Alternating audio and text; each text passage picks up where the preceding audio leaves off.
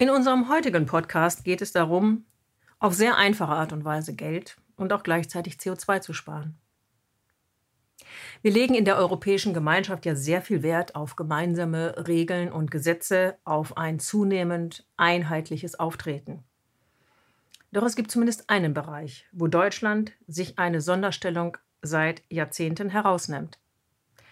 Denn während es überall in Europa ein Tempolimit von 120 oder 130 auf Autobahnen gibt, leistet es sich Deutschland als einziger Staat, dass 80 Prozent der Autobahnstrecke ohne Tempobegrenzung sind. Das ist ein Zeichen unserer starken Autolobby und für unser Klima und unsere Natur ist es ziemlich verhängnisvoll. Und ich gebe gerne zu, ich habe das früher auch genossen. In meinem Sportcabrio, da war manches Mal die Temponadel ziemlich weit oben und der Benzinrechner kletterte auch in astronomische Höhen. Und ich hatte auch noch Freude daran. Und ich erinnere mich auch noch gut, wie ich manchmal nach einer längeren und schnellen Autofahrt lange brauchte, um runterzukommen, weil mein ganzes angespanntes Nervenkostüm innerlich immer noch weiterfuhr. Aber das war damals, als mir noch nicht klar war, welchen Einfluss unser Spritverbrauch und damit die Menge an CO2-Ausstoß auf unsere Erde hat. Seit Jahren kocht ja das Thema Tempolimit immer wieder hoch. Aktuell ruft die Deutsche Umwelthilfe zu einer Unterschriftenaktion für Tempobegrenzung auf. In den letzten 20 Jahren haben sich alle Sektoren in Deutschland, die CO2 erzeugen, auf den Weg gemacht, ihren Ausstoß zu reduzieren. Alle haben mitgemacht. Ein Sektor nicht nämlich der, der am meisten erzeugt. Der Verkehrssektor.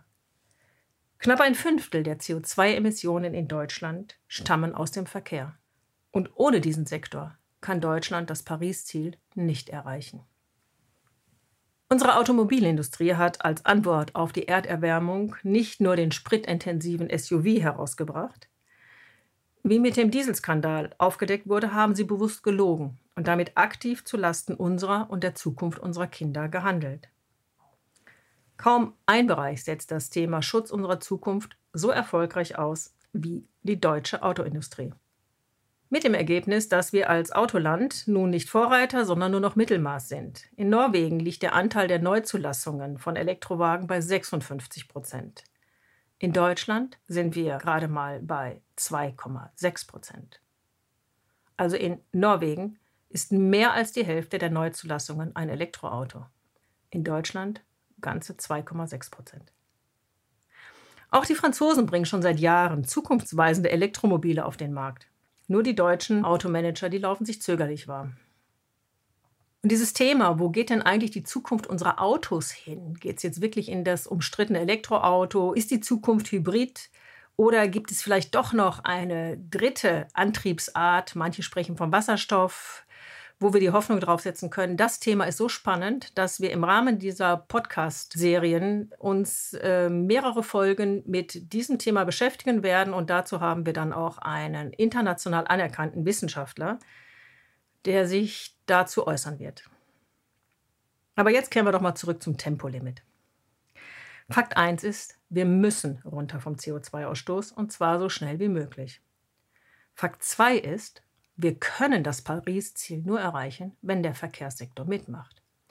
Und Fakt 3 ist, und das ist ein sehr entscheidendes Argument, keine andere Einzelmaßnahme im Verkehrsbereich hat ein so hohes Klimaschutzpotenzial und kann so kurzfristig und so kostengünstig umgesetzt werden wie das Tempolimit. Drei klare Argumente fürs Tempolimit. Sehr hohes Klimaschutzpotenzial, kostengünstig und schnell. Das ist ganz egal mit welchem Auto. Jeder kann sofort von heute auf morgen ohne Einsatz von Geld zu einer CO2-Reduktion beitragen. Die Niederländer haben übrigens bereits im März 2020 ein Tempolimit eingeführt. Und das Umweltbundesamt hat berechnet, bei Tempo 120 auf Autobahnen kann sofort CO2 in Höhe von knapp 3 Millionen Tonnen eingespart werden pro Jahr. Bei Tempo 120 knapp 3 Millionen. Bei Tempo 100 ist es mehr als das Doppelte. Da sind es 6,2 Millionen Tonnen CO2, die wir sofort sparen, ohne dass es uns etwas kostet. Nur weil wir es wollen.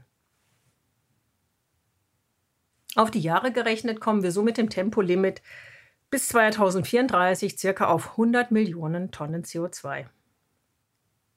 Wie sieht denn diese Ersparnis nun konkret in Zahlen aus? Also wenn wir vorher Tempo 130 gefahren sind und nun nur noch Tempo 100 fahren, dann sparen wir etwa 30 Prozent CO2 ein und damit auch 30 Prozent der Benzinkosten. Also statt 10 Liter auf 100 Kilometer jetzt nur noch 7 Liter. Und was ist das nun genau in CO2? Ein Pauschalwert, der lautet, aus einem Liter Benzin aus einem Liter entstehen so viel CO2, dass es fünf große Mülltonnen mit CO2 füllt. Nochmal, uns ist das ja oft nicht klar, ne? was da hinten so aus dem Auspuff kommt. Das ist Müll. Das ist Umweltgift. Umweltgift, das wir kostenlos seit Jahrzehnten in die größte Mülldeponie der Welt, nämlich unsere Erdatmosphäre, entsorgen. Während wir also unseren Restmüll kostenpflichtig Woche für Woche an die Straße stellen und dafür die Gebühren zahlen, zahlen wir für unseren CO2-Müll bislang nichts. Beziehungsweise seit kurzem zahlen wir dafür über die CO2-Abgabe. Aber die Kosten, die wir da momentan zahlen, decken bei weitem nicht ab, was tatsächlich an Schaden entsteht.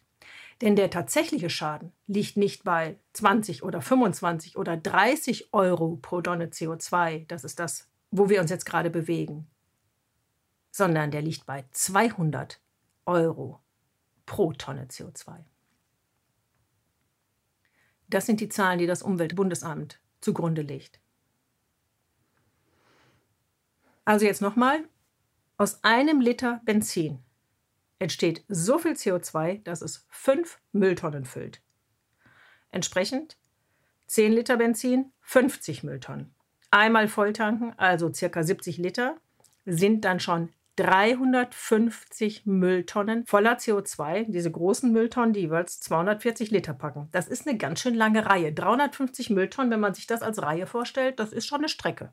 Kann man schon 300 Meter laufen. Und wer jetzt freiwillig mitmachen möchte und sagt, ich fahre nur noch Tempo 100, der kann dazu Aufkleber auf unserer Webseite bestellen. Für den Pkw. Da steht dann drauf, freiwillig 100 für das Klima unserer Kinder. Wie schon erwähnt, die Niederlande haben das Tempolimit 100 bereits eingeführt. Allerdings nicht primär, um CO2 zu reduzieren, sondern um andere Luftschadstoffe, wie zum Beispiel das Dieselabgasgift Stickstoffdioxid zu reduzieren. Das ist genauso auch in Deutschland ein Problem. Nun ist ja das Thema Erderwärmung in den letzten anderthalb bis zwei Jahren sehr deutlich in den Medien. Auch wenn die Wissenschaftler uns schon seit 30, 40 Jahren darauf hinweisen. Aber es ist ein neues Problem dazugekommen. Denn seit 2019 steht fest, dass das Artensterben, das sowohl im pflanzlichen als auch im tierischen Bereich stattfindet, nämlich das Artensterben von Insekten, Kleinstlebewesen und, und, und, dass dies für unser Überleben genauso bedrohlich ist.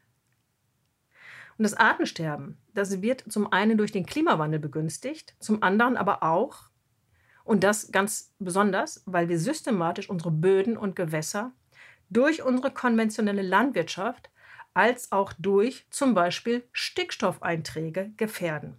Und hier steht nun mal der Diesel ganz vorne. Nach Angaben des Umweltbundesamtes sind fast die Hälfte der in der roten Liste in Deutschland aufgeführten Farn- und Blütenpflanzen durch zu hohe Stickstoffeinträge gefährdet.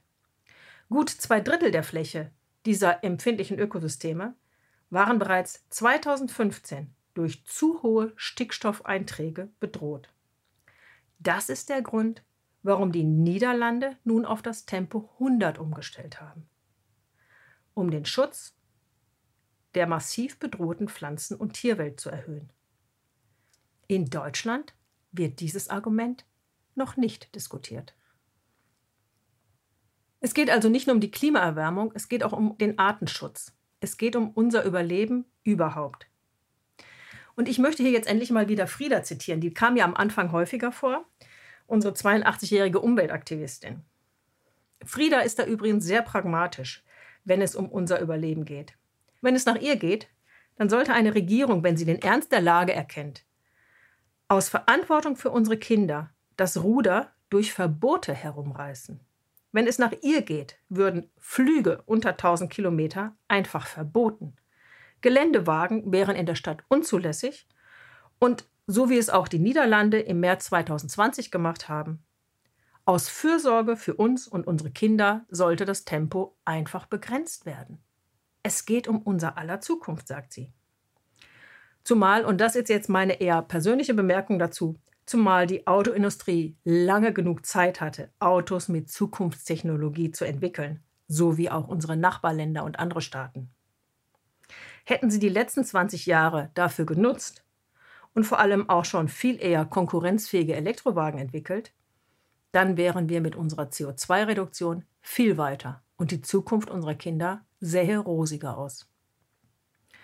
Und dann würden wir auch vielleicht über Tempoverbote gar nicht mehr diskutieren müssen. Auf unserer Webseite könnt ihr übrigens Aufkleber bestellen. Da steht dann freiwillig 100 drauf für das Klima unserer Kinder. Noch mehr Informationen und Argumente gibt es auf der Webseite freiwillig 100.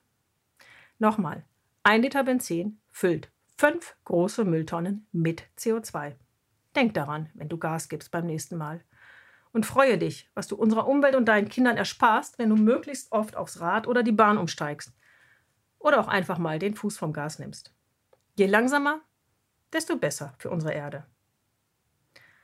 Entscheide, ob du weiter zum Problem der Klimakrise beiträgst oder einfach Teil der Lösung wirst.